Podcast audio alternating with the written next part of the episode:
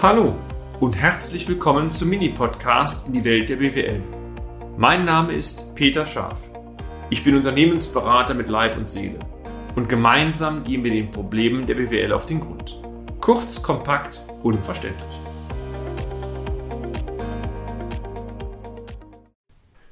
Wie war das noch gleich? Bilanzanalyse in vier Schritten und heute schon der dritte Teil? Stimmt, so langsam geht's auf die Zielgerade. Schön, dass Sie heute wieder dabei sind. Lassen Sie uns zunächst einmal die beiden ersten Schritte kurz Revue passieren lassen. Unser Credo, mein Credo war, schauen Sie zunächst einmal im Rahmen einer ersten Sichtung einmalig auf den kompletten Jahresabschluss. Blättern Sie ihn durch, das Daumenkino, um ein Gefühl für die Zahlen zu erhalten. Die eigentliche Analyse, die fängt erst mit Schritt 2 an, indem Sie sich auf die Ertragskraft Ihres Unternehmens fokussieren. Das heißt, die Gewinn-Verlustrechnung wird dort thematisiert. Heute geht es im Schritt 3 darum, die bilanziellen Verhältnisse des Unternehmens, Ihres Unternehmens zu beurteilen. Was drückt noch einmal gleich die Bilanz aus? Sie erinnern sich? Ich vermute es vielleicht, denn letztendlich ist die Bilanz ja nichts anderes als die Gegenüberstellung von Vermögen, das ist die Aktivseite, und von Verbindlichkeiten passiver zu einem Stichtag. Wenn Sie jetzt noch Glück haben und das Vermögen ist höher als die Verbindlichkeit, meine sehr verehrten Damen und Herren, dann, dann gibt es ja eine positive Differenzgröße. Und diese positive Differenzgröße, die, die heißt Eigenkapital. Und das wird, so wünsche es Ihnen, oben rechts in Ihrer Bilanz ausgewiesen. Lassen wir uns das Eigenkapital einmal thematisieren. Auch wenn das Eigenkapital sicherlich kein objektiver Bewertungsmaßstab ist, so ist es trotz allem ein guter Indikator, die Bonität zumindest mal im ersten Blick festzuhalten oder zumindest zur Beurteilung heranzuziehen. Wie viel Eigenkapital wird folglich in der Bilanz ausgewiesen oder wie hoch ist die Eigenkapitalquote, ist also nichts anderes als Eigenkapital in Relation zur Bilanzsumme. Aus welchen juristischen Komponenten sich das Eigenkapital nun zusammensetzt, das mag für einen Juristen, für eine Juristin relevant sein, auch für gesellschaftsrechtliche Themen relevant sein. Aber im Rahmen einer pragmatischen Bilanzanalyse, so denke ich, können wir diesen Schritt getrost aber auch vernachlässigen. Die Eigenkapitalquote letztendlich ist wiederum ein recht wesentlicher Maßstab und man kann eigentlich über alle Unternehmen sagen, dass wenn sie Eigenkapitalquoten haben oder ihr Unternehmen Quoten ausweist, die weit über 30 Prozent liegen, dann sind das im Regelfall sehr, sehr gute Werte.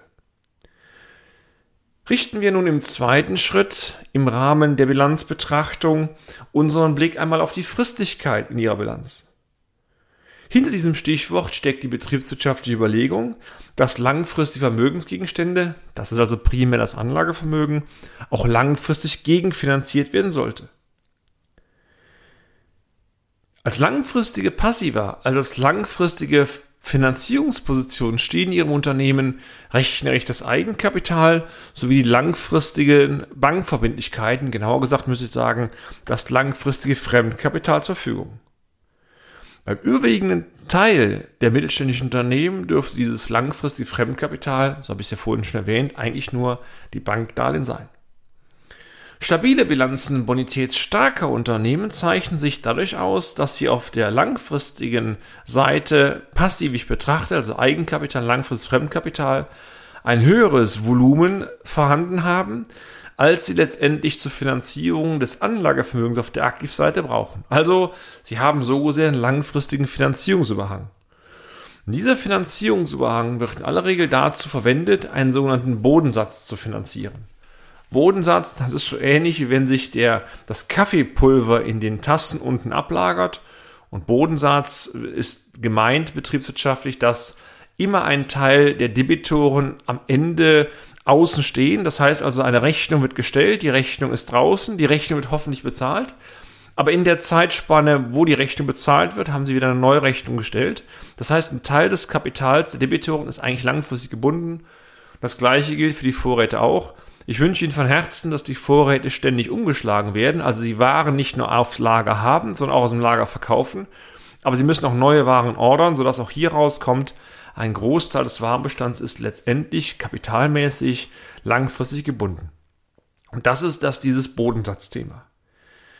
Je höher also die Differenz ist, das heißt also, je höher Sie auf der Passivseite mehr langfristige Positionen haben, als Sie auf der Aktivseite zur Gegenfinanzierung brauchen, je besser ist die Anlagendeckung, je besser ist die Fristigkeit. Und genau das wird auch in dieser Kennzahl Anlagendeckung ausgesagt. Diese Kennzahl ist definiert, indem man oben im Zähler die beiden Positionen hat, Eigenkapital, langfristiges Fremdkapital.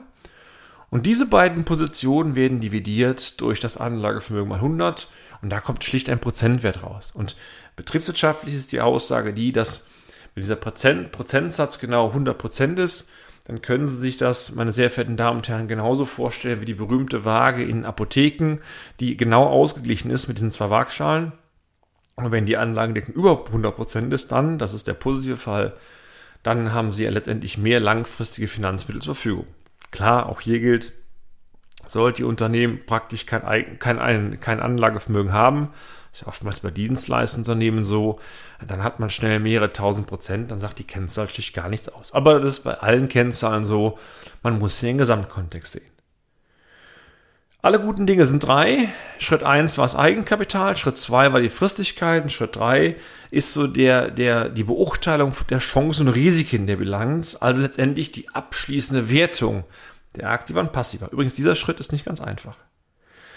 Berücksichtigen Sie hierbei immer, dass Ihnen die Bilanz nicht die echten Werte, das heißt die Verkehrswerte zeigt, sondern letztendlich nur die Buchwerte. Ziel einer jeden Bilanzanalyse sollte es daher sein, einmal zu reflektieren, sind, wenn wir auf die Vermögensseite einmal kommen, die echten Werte tendenziell deutlich höher als die Bilanzwerte. Das wäre der Fall von stillen Reserven. Oder muss man nicht sagen, tja, die Bilanz zeigt mir zwar diverse Positionen, aber in Wirklichkeit ist der echte Wert deutlich geringer.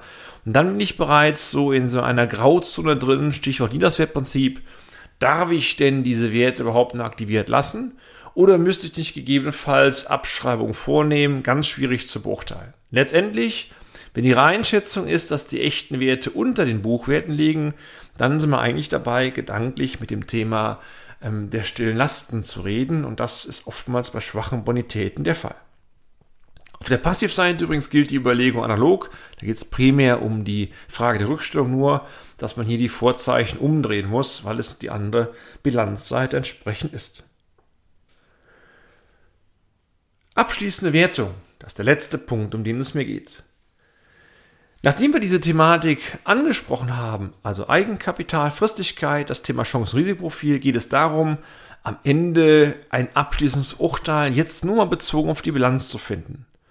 Tenor, je mehr positive Indikatoren Sie im Bilanzbild finden, also hohe Liquidität beispielsweise oder sehr hohe stille Reserven, völlig überhöhte Rückstellungen, eine geringe Verschuldung und, und, und, und, ähm, desto besser sind die bilanziellen Verhältnisse. Manche Weisheiten gelten natürlich auch noch heute, denn die gute Bilanz, die man schon im ersten Blick so erkennt, ist in aller Regel viel, viel besser. Aber wie sollte es auch sein? Leider, meine sehr verehrten Damen und Herren, gilt die, An die Aussage auch andersrum. Die schwache Bilanz, die sich einem Leser sehr schnell entpuppt, ist in aller Regel in Wirklichkeit viel, viel schwächer und oftmals habe ich es gehabt, wenn Sie wirklich einmal ähm, ganz gezielt drauf schauen, dann ist man schon in der Grauzone drin, die bedeutet, kann man eine Bilanz überhaupt so lassen? Oder hätte man nicht eigentlich in vielen Bereichen Vermögenswerte korrigieren müssen nach unten und Schuldenpositionen eigentlich deutlich erhöhen müssen? Das ist immer eine ganz schwierige Grauzone, die es zu beurteilen gibt. So, meine sehr verehrten Damen und Herren. Jetzt haben wir auch den Schritt drei durch. Also eins war ja das Thema Lesen, zwei war die Ertragslage, drei waren die bilanziellen Verhältnisse und Sie ahnen es, alle guten Dinge sind vier, der Schritt vier fehlt noch und da geht es um das Thema der Liquidität. Worauf man da gucken kann oder worauf Sie achten sollen, je nachdem, wie stark Sie sehen, erläutern wir Ihnen sehr gerne, aber natürlich im nächsten Beitrag. Und damit sind wir auch schon am Ende des heutigen Podcasts. Haben wir Ihr Interesse geweckt? Fein. Dann besuchen Sie uns doch einmal auf unserer Homepage unter www.scharf-office.de und schalten Sie auch beim nächsten Mal wieder ein auf eine kleine Reise in die Welt der BWL. Ihr Peter Scharf.